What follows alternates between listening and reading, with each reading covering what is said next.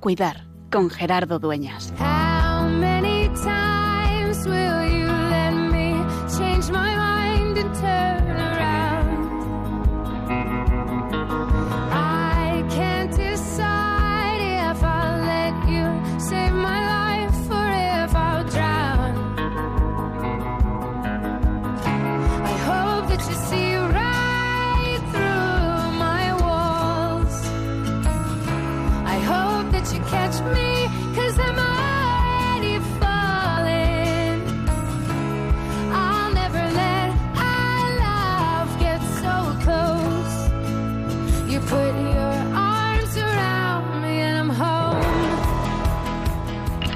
30 de noviembre culmina el tiempo, el mes de noviembre, el mes dedicado tradicionalmente en la Iglesia a la oración por los difuntos y no cabe duda que el duelo sigue siendo de actualidad. Llevamos ya muchos programas, me parece que este es el 21 de la serie Elaborando nuestros duelos. Y esta semana he tenido, esta semana pasada, la semana pasada, porque estamos a martes, he tenido tres personas que se me han acercado de diversas historias en diversos momentos para hablar, para dejarse acompañar, para pedir en el duelo. El padre de una amiga que ha fallecido de manera más o menos repentina, una alumna pequeña que tiene un duelo complicado desde hace varios años y que le impide realizar de manera totalmente normal su día a día y el duelo de una persona que ha, perdido en esta pandemia por fallecimiento a su padre y a su suegro y que no han podido despedirse. El mes de noviembre es el mes de tener en el centro a los difuntos y de reconocer que estamos necesitados de esperanza, que siempre que la muerte se hace presente a nuestro lado, nos cuestiona sobre nuestro sentido, y nuestro sentido está marcado también por la trascendencia que le damos a nuestra vida.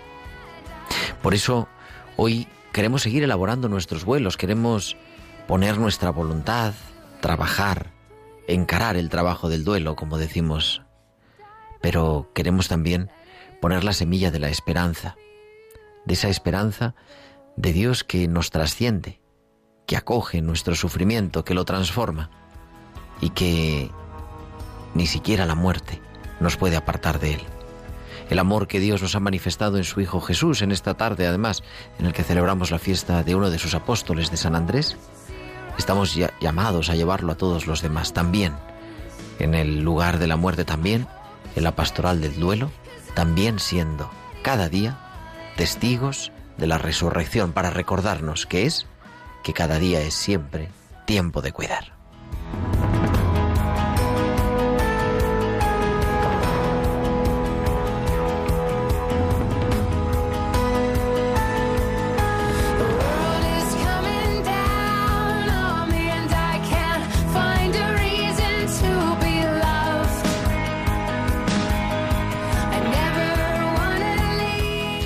Pues muy buenas noches, queridos amigos de Radio María. Son las 8 y 4, las 7 y 4 en Canarias y comenzamos en directo y desde los estudios centrales de Radio María en Madrid, una nueva edición, la número ya 159 de Tiempo de Cuidar en esta tarde del 30 de noviembre del año 2021. 159 martes. Estamos ya acercándonos a los 200, acompañándote en el programa de Pastoral de la Salud de Radio María en Tiempo de Cuidar cada martes de 9 de 8 a 9, de 7 a 8 de la tarde de la noche en Canarias. Y para continuar hablando de muchas cosas, de cuidar y con un equipo magnífico de primera, tenemos al otro lado del cristal a nuestro querido compañero técnico Javier Pérez. Javi, muy buenas noches. Buenas noches, Gerardo. Y tenemos también en la producción a Tibisay López, en la producción musical en esta tarde a Bárbara Omar y creo que tenemos ya al otro lado del Atlántico, nada menos en la capital del Perú, en Lima, a nuestro amigo y compañero el padre Mateo Bautista. Mateo, muy buenas noches, muy buenas tardes en Lima. Gerardo, un saludo muy cordial, muy buenas noches para España. ¿Y de qué vamos a hablar en esta noche, en esta noche de tiempo de cuidar? Pues vamos a continuar elaborando nuestros duelos. Estamos Decía yo antes hablaba de memoria, pero efectivamente es el programa número 21 estamos haciendo, estamos la tercera serie, eh, pues a mitad de la tercera serie o culminando ya cerca de la tercera serie de Elaborando nuestros duelos, con el padre Mateo Bautista, religioso Camilo, especialista en la elaboración y el acompañamiento del duelo, y hoy vamos a hablar de la importancia de la voluntad, la voluntad de elaborar nuestros duelos, el querer elaborar el duelo, no quedarnos ahí en el ser víctimas, en regodearnos en nuestro dolor, no solo como estamos diciendo en esta temporada, ser dolientes, sino también ser duelientes. Todo eso y mucho más, y además hoy aparte de todo, aparte de la radio, aparte en tu dispositivo móvil, nos puedes, nos puedes ver en Facebook Live, entrando en facebook.com, buscando Radio María, están las, las imágenes en directo y así podemos estar pues un poquito más cerca y entrar en comunicación ya también a través del chat, todas las personas que nos están escribiendo a través de el, el chat del Facebook, incluso una persona que nos escribe ahora mismo desde el hospital, desde el clínico San Carlos, me escribía también salud una fiel oyente de este programa que está hoy también en el hospital acompañando a su hijo en el hospital San Rafael y como siempre esperamos pues que nos escuchéis, que estéis al otro lado, pero también que entréis en contacto con nosotros con vuestros comentarios en nuestro correo electrónico tiempo de cuidar arroba radiomaria.es y también las redes sociales en Facebook, como decíamos, con nuestras imágenes en directo o en Twitter arroba Radio María Spain. Y también durante la emisión del programa nos podéis enviar vuestros mensajes de directo, vuestro compartir esa voluntad de elaborar vuestros duelos a nuestro número del estudio al 668 5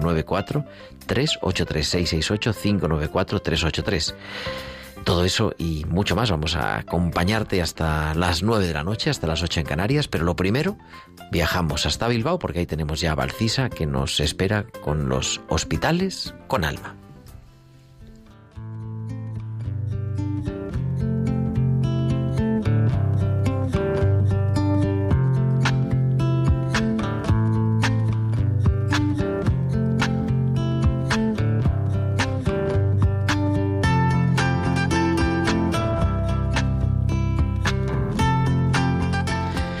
Ya a Valcisa que nos trae como cada semana tiempo de cuidar los hospitales con alma. Muy buenas noches. Buenas noches Gerardo y buenas noches también a todos los oyentes. Un granito de arena. Me has salvado la vida. Estas fueron las palabras de despedida y agradecimiento que María Teresa me decía cuando le entregué el informe de alta en el hospital. Han sido unos días en los que ha llegado a experimentar la necesidad de operarse por encontrarse muy mal la dura realidad de la vulnerabilidad del enfermo y la esperanza de seguir disfrutando de la vida. En el día a día nos relacionamos con mucha gente, pero cada relación es distinta. Es el lenguaje de las relaciones. Y lo bonito de este lenguaje es que cada persona y en cada situación es único. Se puede intentar empatizar con el lenguaje de los demás, pero siempre será distinto. Para ella, mi labor será visto como tal, su vida salvada, pero para el resto del mundo será visto como una contribución más a este mundo. Y lo cierto es que cada uno tiene en sus días pequeños granitos de arena que aportar, que alguien los entenderá como una vida salvada. Hasta la semana que viene. Hasta la semana que viene, Valcis. Aquí te esperamos en tiempo de cuidar con tus hospitales con alma.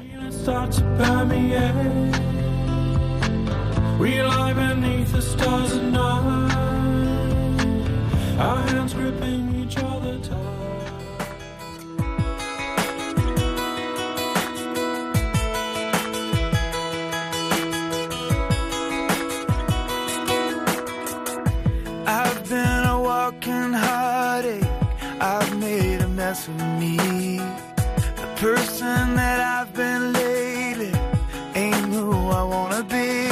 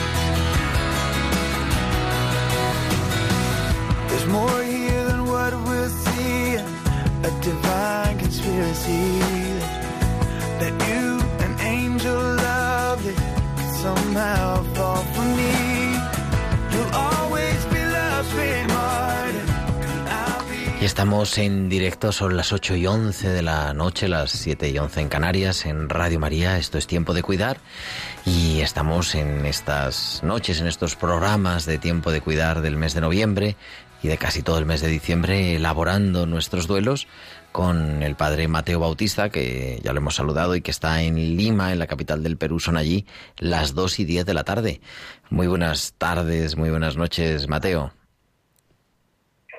Gracias, Gerardo. Y bueno, y además estamos en verano. Ustedes en invierno, nosotros en verano. Pero hoy también muy contentos de estar en contacto porque tenemos una invitada muy especial que nos va a iluminar con su palabra y con su testimonio, con su propia experiencia sobre la realidad de su duelo elaborado.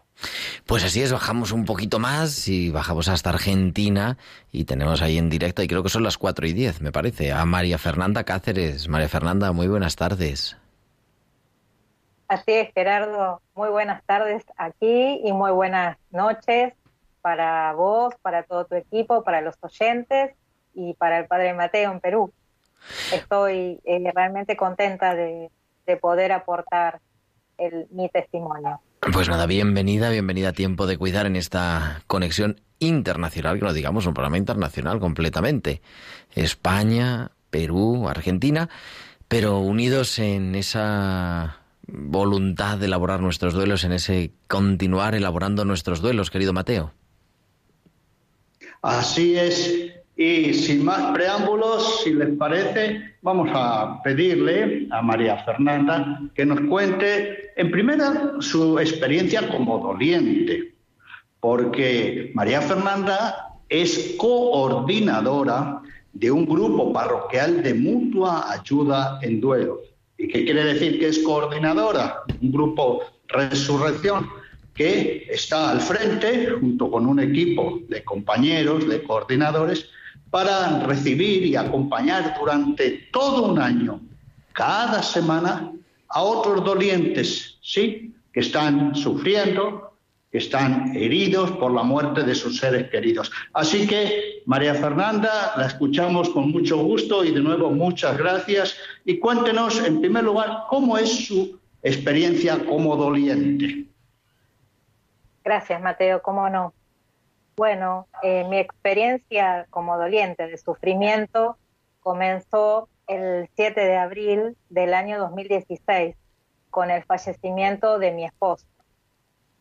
Mi esposo es una persona sana, estábamos practicando ambos natación por recuperación de un accidente de tránsito y fallece practicando natación de un infarto masivo. Realmente quedamos devastados porque una muerte inesperada y a partir de allí comencé un largo camino que no fue fácil. Comencé el, y conocí al grupo Resurrección justamente en primavera de este año y realmente lo tomé como un renacer a la primavera de la vida, ¿no? Y comencé, bueno, con mi escasa fuerza vital, porque cuando uno entra en duelo, el sufrimiento nos vea, nos aniquila. Sentí realmente que había tocado fondo, que necesitaba pedir ayuda y también dejarme ayudar. Sentí que Dios realmente obró fuertemente en mí a través de todas las personas que me llevaron al grupo. Y realmente fui recibida con, con mucho cariño, con mucho amor, tanto por los coordinadores como por los compañeros de aquel momento. Bueno, comencé muy lentamente este camino. En ese, en ese momento pensé que solo iba por el duelo de mi esposo y con el correr de los talleres me di cuenta que tenía muchos duelos sin elaborar. En primer lugar, fue la de nuestro bebé Marcos, realmente un duelo que lo tenía sin elaborar, muy tapado, muy profundo y que me ha costado mucho sacarlo a la luz y sanarlo. Realmente en resurrección pude aprender y decir con, con felicidad que hoy tengo dos hijos. Un hijito en el cielo, que es Marcos, y una hija aquí en la tierra, Fiorella. A partir de ahí comencé un camino de mucho trabajo, como decimos, de mucho laburo en el grupo. Eh, realmente me pude comenzar a, confrontar otros duelos que salieron a la luz por la muerte de mi esposo, como por ejemplo eh, la muerte de mi mamá, la muerte de amigos queridos, la muerte de mi padrino, de mi madrina.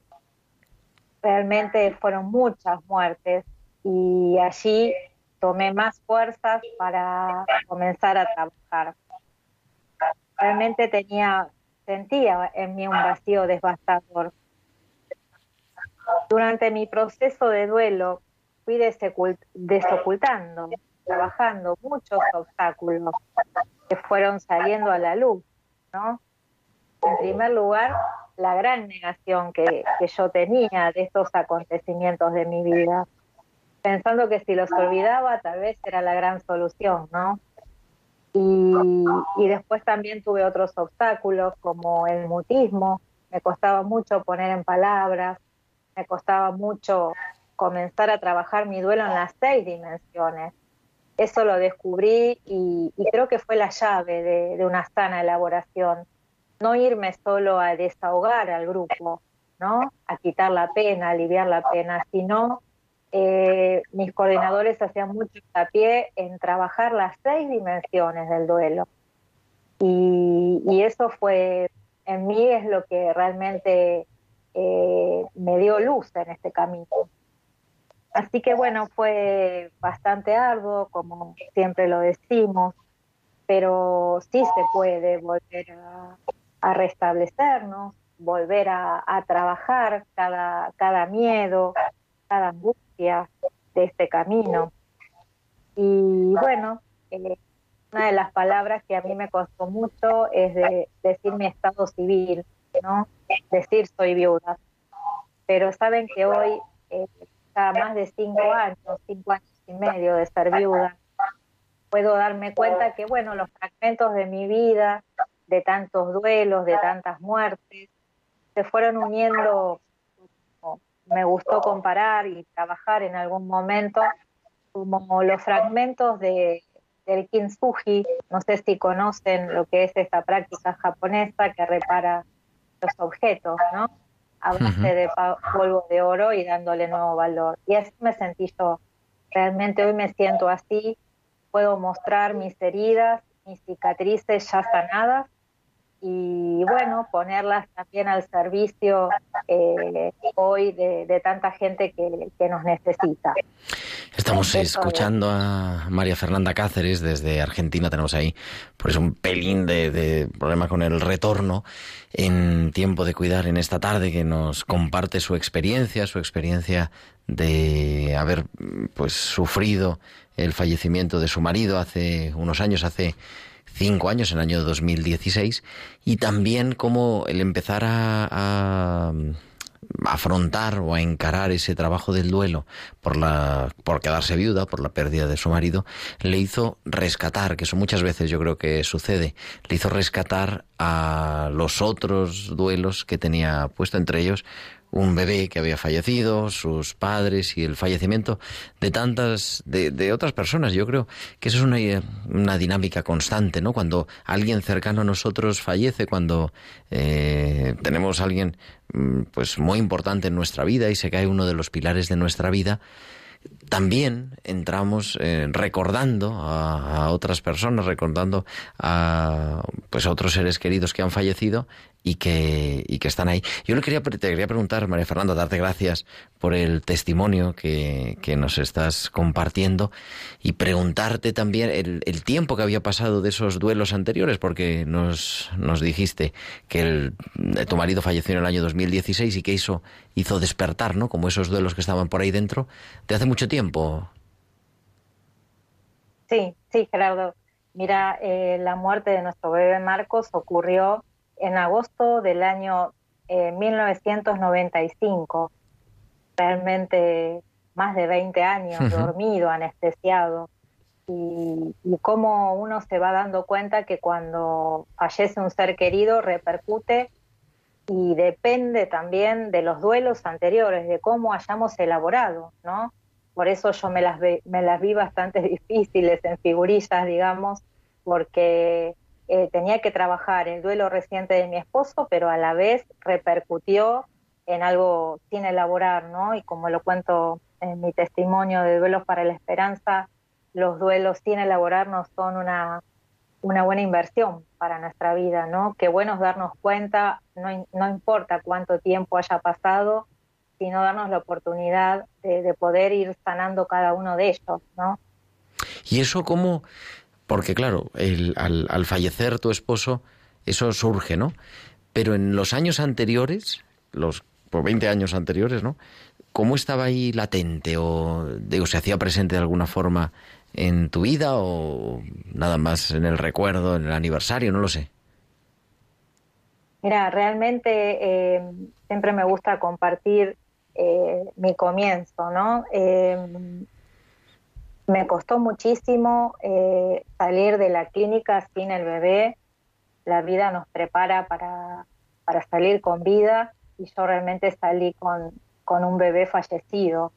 Y eso fue el primer golpazo cuando llegué a casa eh, me di cuenta que muchos familiares habían venido a desmantelar, a guardar la ropa, ¿no? Y, hoy viéndolo a la distancia, eh, te podría decir que tal vez lo hicieron para cuidarme y sobreprotegerme, pero no sé si fue una buena decisión, porque eso me dio la pista de que, ah, bueno, esto hay que taparlo, ocultarlo, como si acá no pasara nada, ¿no? Eh, con decirles y compartirles a vos y, a la audiencia que yo me quise reintegrar eh, enseguida a mi trabajo. Eh, yo soy docente jubilada y mis compañeras de la escuela llamaban a mi esposo diciéndole sorprendidas y preocupadas que yo seguía la vida como si nada, como si nada hubiera ocurrido. Y realmente me, costó mucho ese tiempo, me costó mucho porque eh, era como que, bueno, que esa había sido mi decisión y también acarrear al resto de la familia, ¿no? A que de esto no, no se hablaba, era una verdad eh, oculta, sepultada.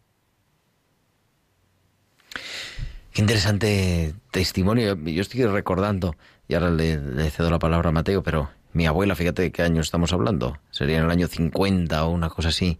Es verdad, falleció su primer hijo y ella recordaba ese volver a casa y había dejado todo preparado, era el primero, luego tuvo cinco más. Y tener que recoger, ¿no? Con mucho dolor, pero es verdad que también, ¿no? Ayuda a, a elaborar, a caer en la cuenta de lo que ha pasado, no, no poderlo tapar. Exactamente. Y, pero bueno, eh, hoy podemos decir ¿no? que, que, grandes eh, falencias, ¿no? que muchas veces eh, los que nos acompañan, tal vez por, por bueno, por, por no meter púa, como decimos, por no querer hacernos sufrir, tal vez nos causen más sufrimiento a largo plazo, ¿no?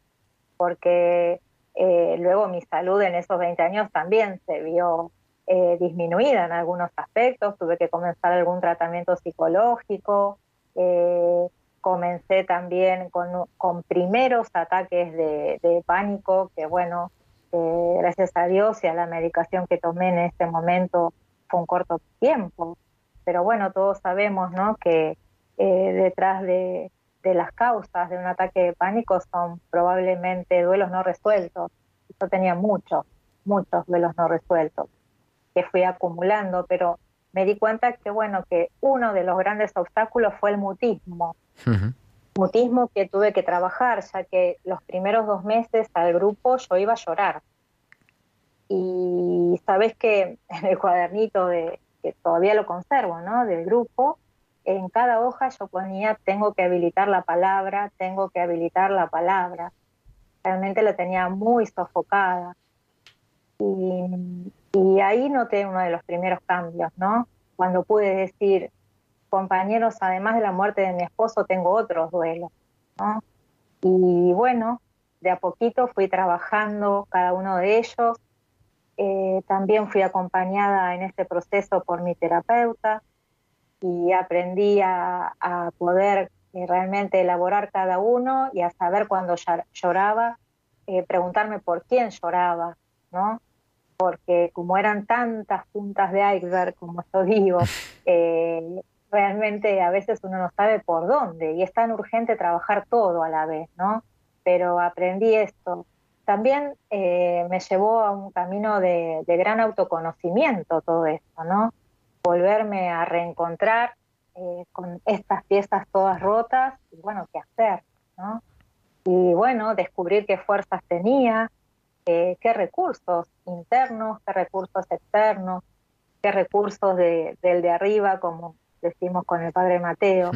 y, bueno, realmente poder ponerme a trabajar. Y en esto siempre me gusta reforzar esta idea, ¿no? todos los días hay que dedicarle un tiempito a elaborar el duelo. Y así lo hice y realmente lo tomé como un trabajo. Mateo, vemos que verdaderamente esto de el duelo es un verdadero trabajo, ¿no? Y, aquí, en este caso de María Fernanda, se como que se multiplican los trabajos uno con otro.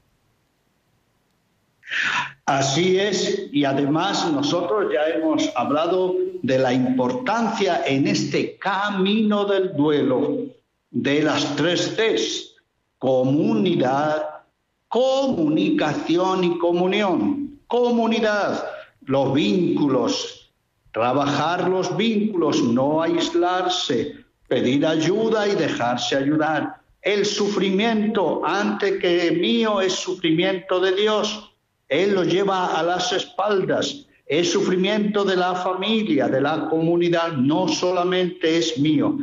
Junto a estos vínculos, la comunicación, el hablar y el escuchar, no solo el desahogarse, también el escuchar. Y comunión, dar y recibir, no caer en una actitud de victimismo, no, ni de dolorismo. Es importante saber que aún tengo yo que entregar y dar mucho desde mi propio sufrimiento, aunque esté muy herido. Y por eso en ese sentido quiero preguntar a María Fernanda, ¿qué supuso encontrar el grupo Resurrección, eh?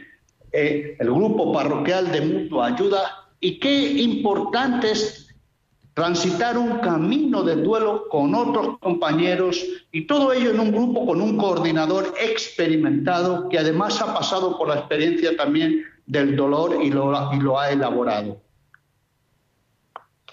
Sí, eh, realmente es una pieza clave atravesar, como bien lo dijo Mateo, acompañados este camino dentro de un grupo donde hay un coordinador que ha atravesado este camino de sufrimiento, que ha sanado sus heridas, que ha madurado, que ha formado un precioso botiquín ¿no? de herramientas con las cuales poder atravesar futuros duelos y futuras muertes.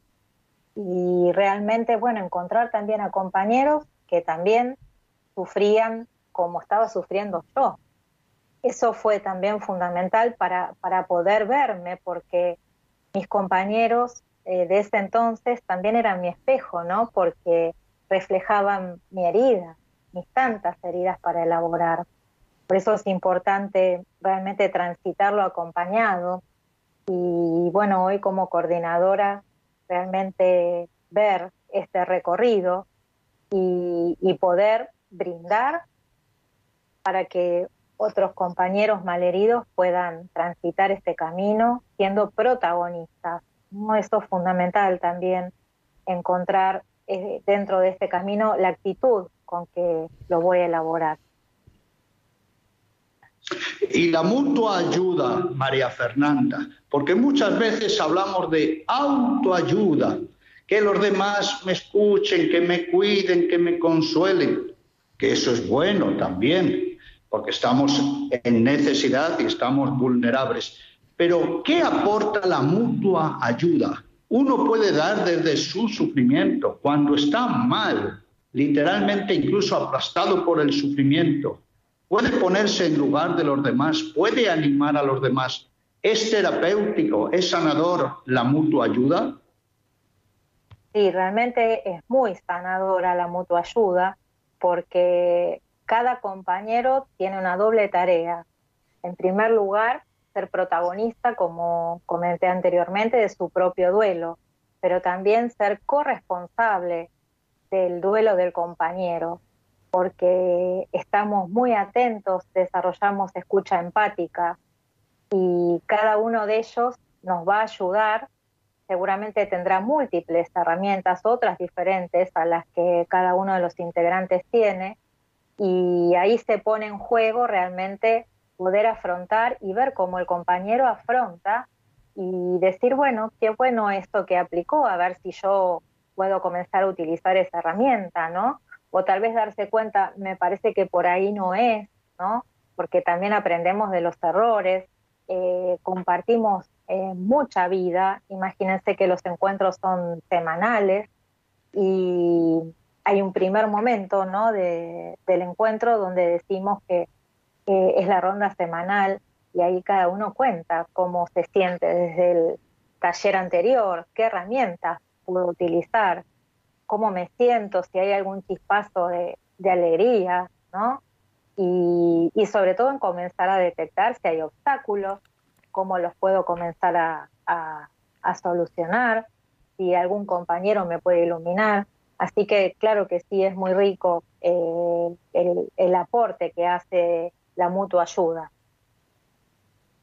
Y los recursos personales hay que reactivarlos con mucha voluntad.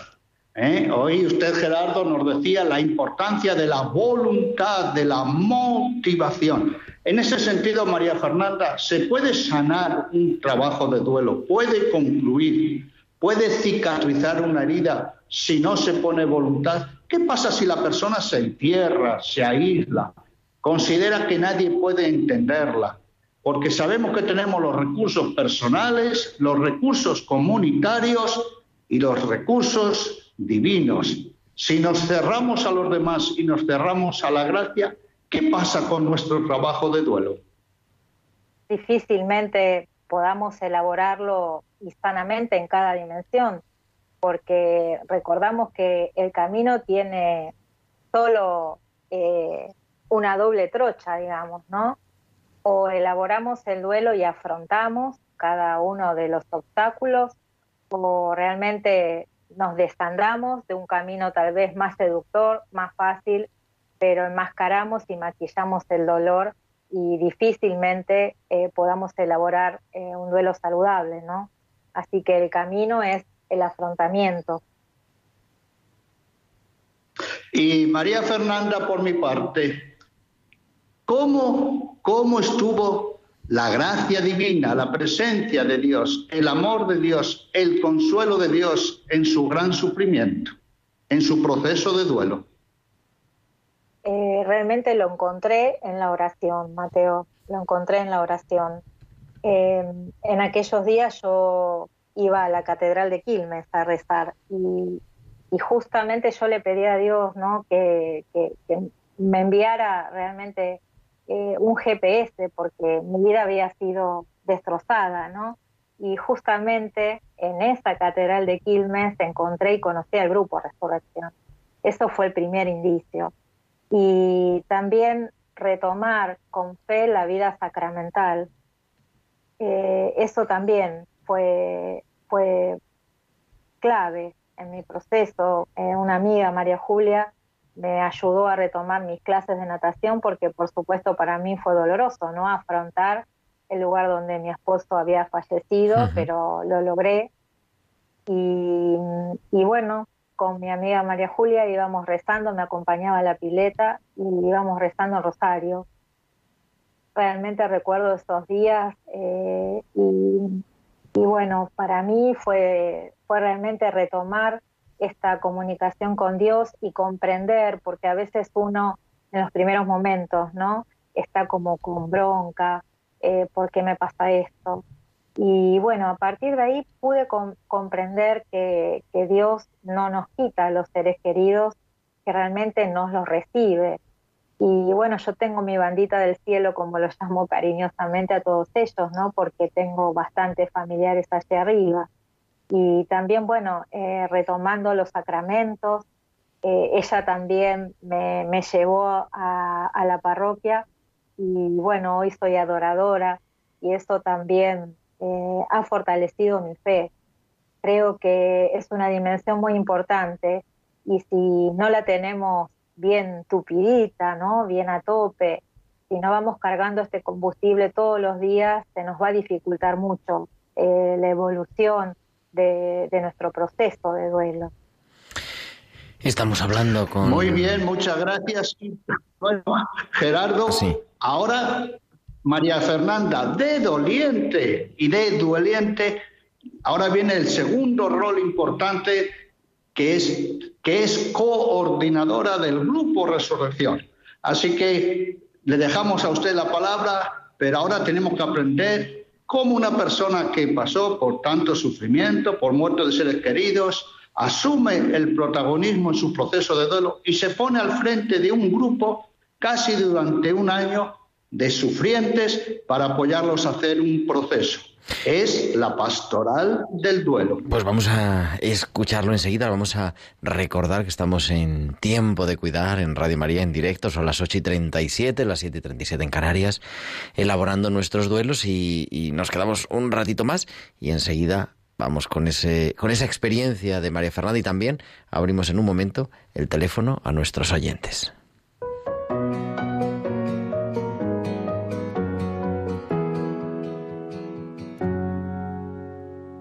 Line number one, you're supposed to have it all together. And when they ask how you're doing, just smile and tell them never better. Line number two, everybody's life is perfect except yours. So keep your messes and your wounds and your secrets safe with you behind closed doors. Truth be told, the truth is rarely told. I say I'm fine, yeah, I'm fine, oh, I'm fine, hey, I'm fine, but I'm not. I'm broken, and when it's out of control, I say it's under control, but it's not. And you know it. I don't know why it's so hard to admit being honest is the only way to fix it. There's no failure, no fall, there's no sin you don't already know. So let the truth be told.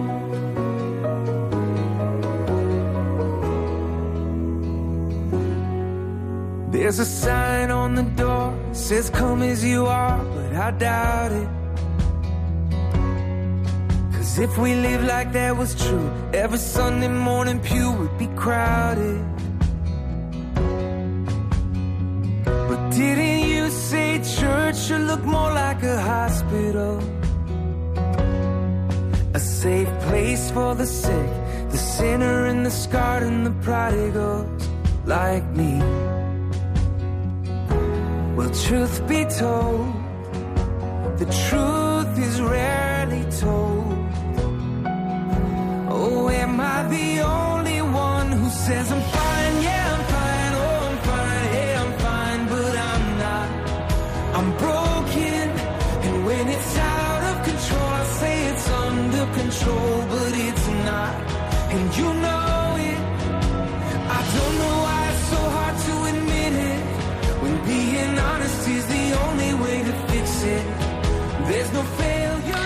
Las 8.40, las 7.40 en Canarias. Hoy tenemos un programa internacional porque son las 2.40 de la tarde en Lima, donde está el padre Mateo Bautista, y las 4.40 de la tarde en Argentina, donde está María Fernanda Cáceres, que nos ha compartido su impresionante testimonio de elaboración de su duelo, de sus duelos, y que ahora nos iba a compartir su experiencia como coordinadora de, uno de los grupos Resurrección. Ya nos ha dicho más o menos cómo ha llegado ahí, pero bueno, ¿cuál es tu experiencia, María Fernanda? Compártenos a ver, eh, porque yo creo que es también algo enriquecedor, ¿verdad? Exacto, cómo no, cómo no. bueno, luego de haber atravesado ¿no? esta experiencia de, de sufrimiento, de haber sanado las heridas, de haber trabajado también tantos por qué, ¿no? En el duelo uno trabaja mucho los por qué, comenzaron a aparecer tímidamente los para qué. Me di cuenta que, me gustaría y sentía a mí esto de, de ser coordinadora. Me lo han planteado también eh, mis compañeros coordinadores de, de ese momento. Así que bueno, me dispuse a hacer una capacitación, a transitar todo otro año como observadora para aprender las dinámicas propias que, que tiene cada encuentro, para comenzar a tomar experiencia. Y bueno, una de las, eh, de las primeras cosas que me tuve que plantear era qué motivación me llevaba a ser coordinadora, ¿no? ¿Qué me movía? Y realmente, en primer lugar, eh, saber que no, no actuaba en nombre propio, ¿no?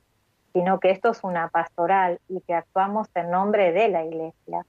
Entonces, una de las primeras cosas que como coordinadora tuve que trabajar fue mi yo egoico, ¿no?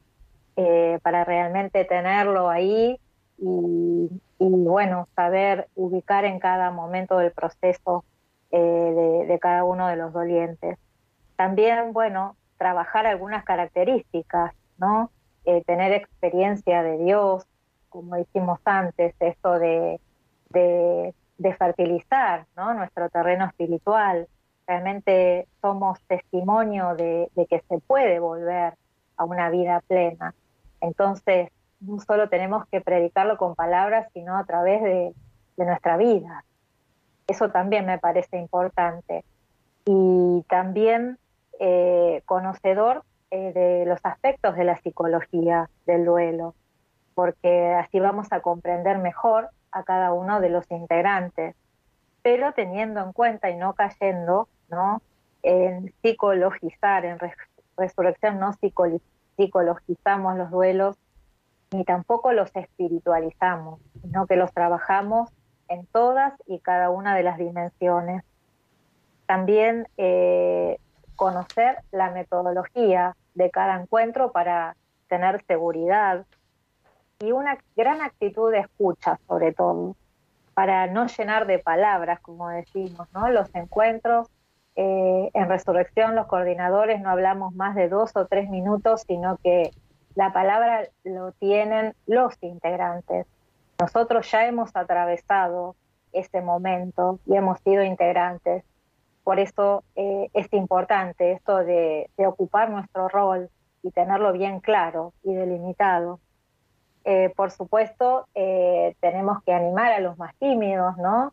Trabajamos con diferentes dolientes y muchos de ellos les cuesta también expresarse. Eh, tratar de no buscar protagonismo, como decíamos antes, ¿no? Y sobre todo también ser amante del trabajo en equipo, porque en esto no estamos solos, trabajamos con, con otros compañeros coordinadores y esto de poder dividir tareas, ¿no? y derrotarlas y de luego evaluar eh, a ver en qué cómo, cómo, fue el encuentro, ¿no? Eh, eso es eh, también fundamental. Y por supuesto ser paciente, perseverante. Tenaz. ¿Para qué? Para afrontar los momentos difíciles del grupo, que seguramente los va a haber. Nosotros en pandemia tuvimos muchos de esos momentos difíciles, han fallecido compañeros del grupo, Así que, eh, bueno, tuvimos que trabajar bastante estas características. Y bueno, contarles que hoy trabajamos de manera virtual, todavía por estas latitudes, con la esperanza de que el año que viene ya podamos hacerlo presencial. Trabajamos, la virtualidad realmente en, encontramos eh, bastantes fortalezas, porque no solo trabajamos con dolientes de cercanía, o sea, de la parroquia, sino de otras provincias donde tal vez todavía no haya grupos resurrección. Por eso esto también eh, es algo para destacar, ¿no? De la virtualidad. Y, y, bueno, trabajamos en esta oportunidad con un grupo, son dos grupos, eh, soy coordinadora de Catedral de Quilmes y de Nuestra Señora de Luján, una de las coordinadoras, ¿no? Y bueno, son grupos heterogéneos donde hay dolientes con diferentes tipos de, de pérdidas y trabajamos con una metodología muy valiosa porque no improvisamos los encuentros, los preparamos, los meditamos, los oramos y tenemos un valioso cuadernillo. Tenemos dos modalidades, de dos encuentros, porque tal vez a veces, de acuerdo a las características de los Ujú. dolientes, no necesitan tal vez tantos encuentros. Y tenemos el de 28 encuentros, que es un poco una formación bastante integral. Y en es- eh, durante este año de pandemia estuvimos trabajando con ese cuadernito, ¿no? El de los 28 encuentros. Trabajamos por WhatsApp, como les decíamos, y tenemos dos grupos de WhatsApp, uno donde están todas las herramientas y nos conectamos en el horario del grupo, y el otro que es de tipo social, donde nos comunicamos, nos damos los buenos días, el Evangelio, una palabra de, de aliento. Eh, realmente, bueno, eh, hay que usar mucho la creatividad para, para ser coordinador, coordinadora, porque hay que adaptarse a los tiempos, ¿no? Y nadie nos dijo que íbamos a trabajar en pandemia y sin embargo aceptamos también este desafío, donde, bueno, hubo eh, realmente concurrencia de, de muchos dolientes. No, la verdad que es impresionante. Yo creo que tenemos que hablar de ello. Voy a dar rapidísimamente, aunque quedan muy poquitos minutos, siete, ocho minutos para terminar el programa, pero doy el teléfono del estudio. Mateo, si te parece, por si algún oyente nos quiere no tanto compartir su duelo, sino pues esto que estamos compartiendo, ¿no? El testimonio, la voluntad también que de, de elaborar el duelo, la importancia, si lo han vivido, es el 91005 9419 91005 9419 para compartir eso la, la voluntad de elaborar nuestros duelos, Mateo. Muy bien, porque esos son siempre mensajes que nos iluminan, pero en este tema he elegido de la voluntad, la motivación, el motor. Qué importante es no encerrarnos en nuestro sufrimiento, no aislarnos. Miren que lo decimos incluso con mucha conciencia, atención, no caer en la tentación de víctima de decir que este sufrimiento es solo mío, no caer también en la tentación de decir no puedo con este sufrimiento o dejarlo al tiempo. No, lo que no se asume no se supera. En el trabajo de duelo nos lo ha dicho muy bien hoy María Fernanda, que nos ha hablado de la muerte de un hijo y de un esposo. ¿eh? Es muy importante hacernos protagonistas de nuestros sufrimientos, sin prisas, pero sin pausas hacernos protagonistas, ¿qué quiere decir? Que tenemos que hablar de nuestro sufrimiento. Tenemos que abrirle ventanas, no darle portazos. Y por eso es muy importante este sentido vincular, comunitario. La Iglesia por eso acompaña a través de la pastoral del duelo. Y en ese sentido, Gerardo, tengo aquí en mi WhatsApp varios mensajes, Ujú. ¿no? Donde nos piden que en programas sucesivos hablemos más específicamente cómo se empieza, cómo se sigue, cómo se continúa un grupo resurrección de, de un grupo parroquial de la pastoral del duelo y creo que es muy interesante que en el próximo programa podamos también desarrollar ampliamente cómo se forma, cómo se trabaja claro que sí. en un grupo resurrección, si le parece bien. Me parece perfecto porque además nos está llegando también a través de Facebook ahora mismo José que nos escribe y dice, oye, ¿y esto cómo es? Porque están hablando de que es la pastoral del duelo, un grupo parroquial. Así que el próximo martes, es la víspera de la Inmaculada, lo dedicamos a ello, a, porque además es algo que ya hemos, en algunos testimonios, estos testimonios tan impresionantes que hemos tenido, estamos hablando de ello, pero para ver verdaderamente qué es lo que son, cómo se hace y, y qué información tenemos, porque es un grupo parroquial y una pastoral que dentro de la pastoral de la salud nos abre a un campo muy importante, me parece a mí, y el testimonio de María Fernanda lo, lo corrobora, ¿no? Así es. Y permítame, Gerardo y querida audiencia, que ahora haga de abogado del diablo, de abogado del diablo. Y María Fernanda, ¿qué hubiese sido de usted si usted se hubiese encerrado, aislado, no hubiese pedido ayuda, se hubiese alejado de la fe, ¿cómo, ¿qué hubiese pasado de usted en su trabajo de duelo, en su sufrimiento? En primer lugar, hubiera sido, como decís vos, Mateo, una desgraciada, porque realmente el sufrimiento nos, nos aniquila, nos fractura, nos fractura todas y cada una de las dimensiones. Así que creo que eh, no hubiera tenido vida, hubiera sido una persona eh, muerta en vida, ¿no? Desvitalizada, desvinculada, eh, desanimada. Así me imagino. Y como coordinadora, María Fernanda, ¿usted ha visto la diferencia entre unos dolientes y otros según su actitud, según su voluntad de querer realmente hacer un proceso de sanación? ¿Hay, hay gran diferencia desde su experiencia de coordinadora? Sí, ahí también es otra de las grandes llaves, ¿no? Porque muchas veces vemos que asumen un rol de víctima y siguen añadiendo más sufrimiento al sufrimiento que ya traen. Y entonces, eh, con mucho trabajo, hay que, hay que tratar de que puedan elaborar eh, este rol de víctima, ¿no? De descorrerse, de que no son los únicos que sufren, y es más, que su familia también sufre, porque muchas veces los vemos eh, tan encerrados que pareciera que, que son los únicos que sufren, ¿no? Y María Fernanda, ¿cómo, ¿cómo ve usted las caras de los dolientes en los primeros encuentros, en el primer encuentro y en los sucesivos encuentros? Mm. Siempre decimos que nos gustaría sacar una foto el primer día que ingresan y a lo largo ¿no? de- del grupo. Y realmente los primeros días eh, podría definir que sus caras eh, tienen un color gris, ¿no? Donde no hay expresión, las comisuras abajo, eh, llegan prácticamente arrastrando los pasos, mirando hacia abajo. Eh, es muy importante también que el coordinador observe eh, que todo esto nos, nos aporta datos, ¿no? Con autoestima desbastada y, cómo poco a poco los vemos entrar tal vez con un paso un poco más marcado, con la mirada dirigida a su compañero o al coordinador, con una mirada más, más cálida.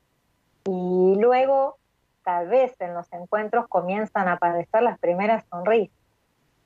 Un dato importante, cuando yo comencé el grupo, eh, en ese momento estábamos divididos los más recientes con los que ya tenían un proceso avanzado. Y yo le decía a mi coordinador de ese momento, ¿cuándo voy a estar yo en el grupo de los que se reían? Porque yo los escuchaba reírse en la salita contigua y yo estaba en el grupo de los que llorábamos, ¿no? Eh, por eso marcar esta diferencia, que paulatinamente, pero con trabajo, se puede retornar, ¿no? A, a una vida plena, una vida feliz, pero obviamente sin prisa, pero sin pausa, ¿no? Trabajando. Pues, querida María Fernanda, querido Mateo, nos quedamos sin tiempo porque ya son las 8 y 54. Bueno, las 2 y 54 en Lima, las 4 y 54 en Buenos Aires, las 7 y 54 en Canarias. O sea, tenemos todas las horas, casi, casi, prácticamente, pero bueno. Muchísimas gracias, muchísimas gracias, María Fernanda Cáceres, por compartir tu testimonio con nosotros y iluminarnos también y llenarnos de esperanza, la verdad. La agradecida soy yo y les mando mi más cálido abrazo desde Argentina, a vos Gerardo, al Padre Mateo y a todos los oyentes. Y Mateo, la semana que viene entonces, Grupo Resurrección, hablamos de ello. Así es, lo vamos a, a- a trabajar en fondo y en forma. Vamos a hacer una radiografía de qué es un grupo y cómo se inicia, quién lo coordina. Hay, hay una guía, hay una metodología, hay un proceso, porque el ideal es que en cada parroquia, en cada parroquia tengamos la pastoral del duelo para que ningún creyente se sienta solo abandonado y sin acompañar. Pero también hoy aprendamos de lo que nos ha dicho María Fernanda. Por favor, en nuestro sufrimiento, vincularse, ahondar desde nosotros, pedir ayuda, reforzar los vínculos parroquiales y sobre todo, siempre de la mano de Dios. Pues hasta la semana que viene, querido Mateo. Muchísimas gracias también a Javier Pérez en el control de sonido y nosotros volvemos, eso, el próximo martes en las vísperas, el 7 de diciembre, la víspera de la Inmaculada, la patrona de España. Ahora os dejamos a las 9 en punto, a las 8 en Canarias, con la historia de la Iglesia, con Alberto Bárcena. Hasta la semana que viene. Un abrazo de vuestro amigo el diácono Gerardo Dueñas. Han escuchado Tiempo de Cuidar con Gerardo Dueñas.